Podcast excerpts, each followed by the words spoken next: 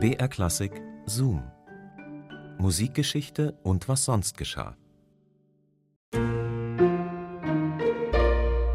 Wer heutzutage den Kick sucht, ohne jetzt gleich kriminell werden zu wollen, es gibt tatsächlich Knasthotels. Da kann man also mal ausprobieren, wie sich das so anfühlt, im Gefängnis zu sitzen und eingesperrt zu sein. Keine Ahnung, warum, aber ja, manche haben da vielleicht Bock drauf. Aber erstmal hallo und herzlich willkommen zu unserem Podcast Zoom, Musikgeschichte und was sonst geschah. Hier bekommt ihr Anekdoten und Geschichten aus der Welt der klassischen Musik, die wir raussuchen im Radioarchiv von BR Classic. Ich bin Christine und heute beschäftigen wir uns mit Richard Wagner, der vor einer Verhaftung flieht. Denn es ist so, Wagner wird steckbrieflich gesucht und soll festgenommen werden, wegen, Zitat, wesentlicher Teilnahme an der aufrührerischen Bewegung. Gemeint ist die Deutsche Revolution im Frühjahr 1849.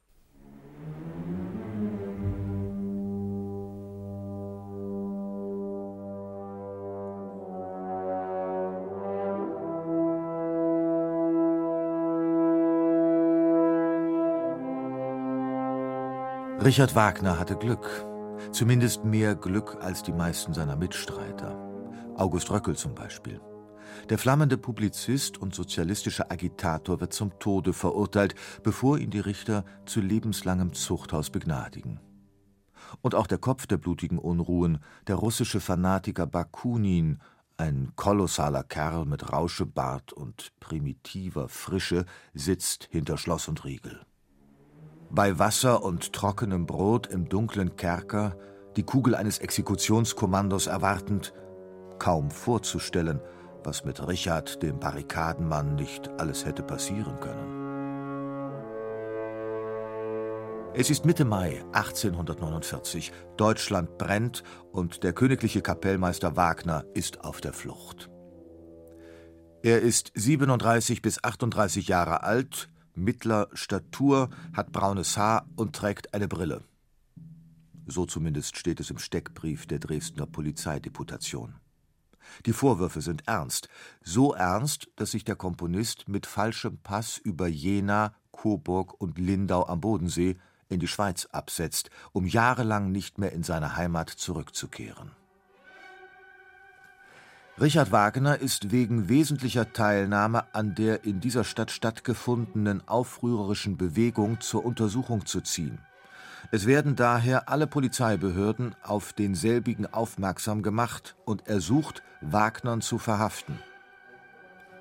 Jung Siegfried als subversives Element. War Richard Wagner, der deutscheste aller deutschen Tonsetzer, ein Terrorist?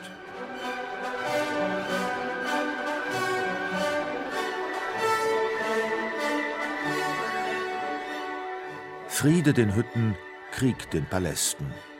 Am frühen Morgen des 4. Mai 1849 zieht die erhabene Göttenrevolution in Dresden ein. Das eherne Haupt mit Blitzen umstrahlt, das Schwert in der rechten, die Fackel in der linken. Freiheit, Gleichheit, Vaterland, das sind die Parolen der Revolutionäre, die nach Auflösung der Frankfurter Paulskirchenverfassung den bewaffneten Aufstand wagen. Sie haben Barrikaden errichtet, sich in den Häusern der Elbstadt verschanzt. Ihnen gegenüber stehen kriegserfahrene preußische Artillerie- und Infanteriedivisionen.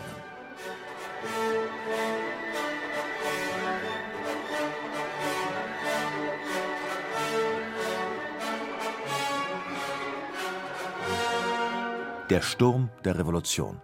Für einen Komponisten bedeutet dies auch, dass der Götterfunke endlich und lautstark gezündet hat. Das Opernhaus steht in Flammen, auf den Straßen liegen Tote und Verwundete. Und mitten im Kampfgetümmel zwischen Kanonendonner und Gewehrsalven entdecken wir keinen anderen als den Herrn Hofkapellmeister Richard Wagner.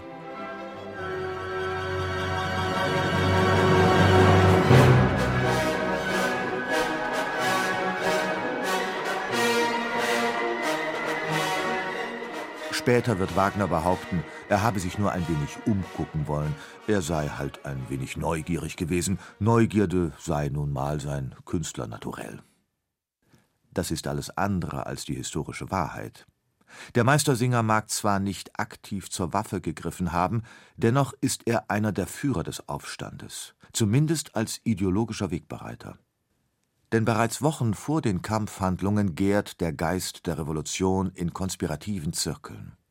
Dort schwingt man bei Bier und Wein heißblütige Reden, verfasst ätzende Pamphlete.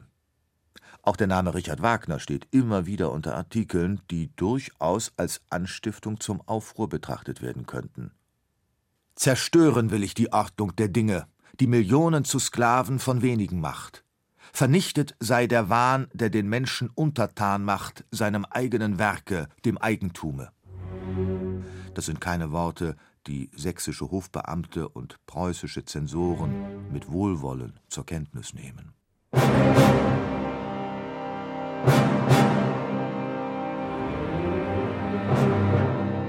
Als Ludwig II. 1864, also 15 Jahre nach Dresden, Richard Wagner nach München holt, erregt er damit den Unmut seiner Untertanen.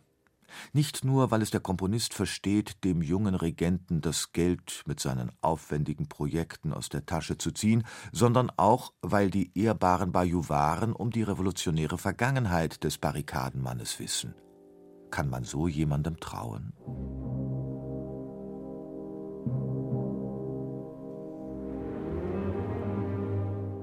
Von Krieg den Palästen zur Traumwelt von Neuschwanstein. Das ist einer der vielen Ungereimtheiten im denkwürdigen Leben des Richard Wagner.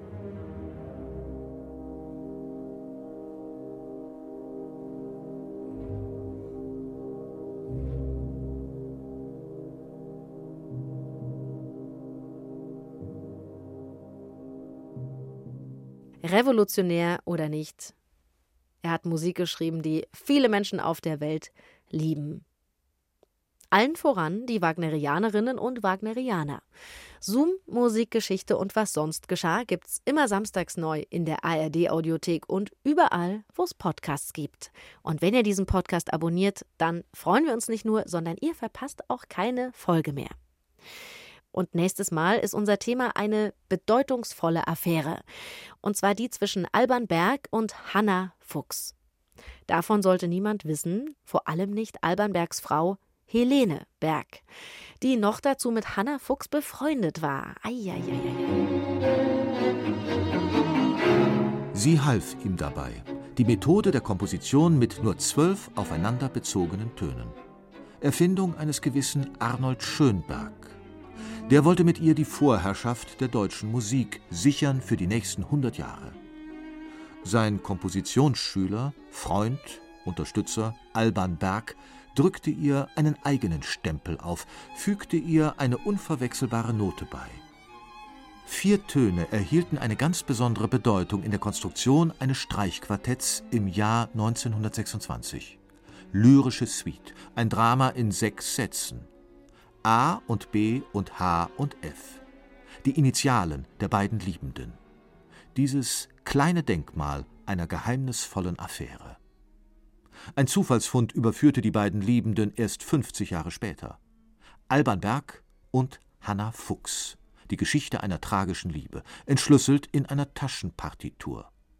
Eintragungen mit Tinte, rot, blau, grün. Irgendwann kommen auch die bestgehüteten Geheimnisse ans Licht. Die ganze Geschichte um den untreuen Alban Berg und seine Beziehung zu Hanna Fuchs in unserer nächsten Folge Zoom. Bis dahin macht's gut, eure Christine. Ich begrüße Sie herzlich zur BR Klassik Hörbiografie über Fanny und Felix Mendelssohn. Udo Wachtfeitel präsentiert Berühmte Komponisten. Ferner habe ich mir das Komponieren im Garten angewöhnt. Und heute oder morgen will ich Midsummer Night's Dream zu träumen anfangen. Sie waren das wohl erstaunlichste Geschwisterpaar der Musikgeschichte. Fanny und Felix Mendelssohn. Begabt, behütet und gefördert wuchsen die beiden auf. Doch dann trennten sich ihre Wege. Wohin führten sie? Alles ist neu, fremd und doch so ansprechend, so befreundet. Man fühlt sich so nahe der Geisterwelt, so leicht in die Lüfte gehoben. Berühmte Komponisten, Biografien zum Hören. Fanny und Felix Mendelssohn. Gesprochen von Martina Gedeck, Sabine Tambrea, Udo Wachtfeitel und anderen. Gibt's in der ARD Audiothek.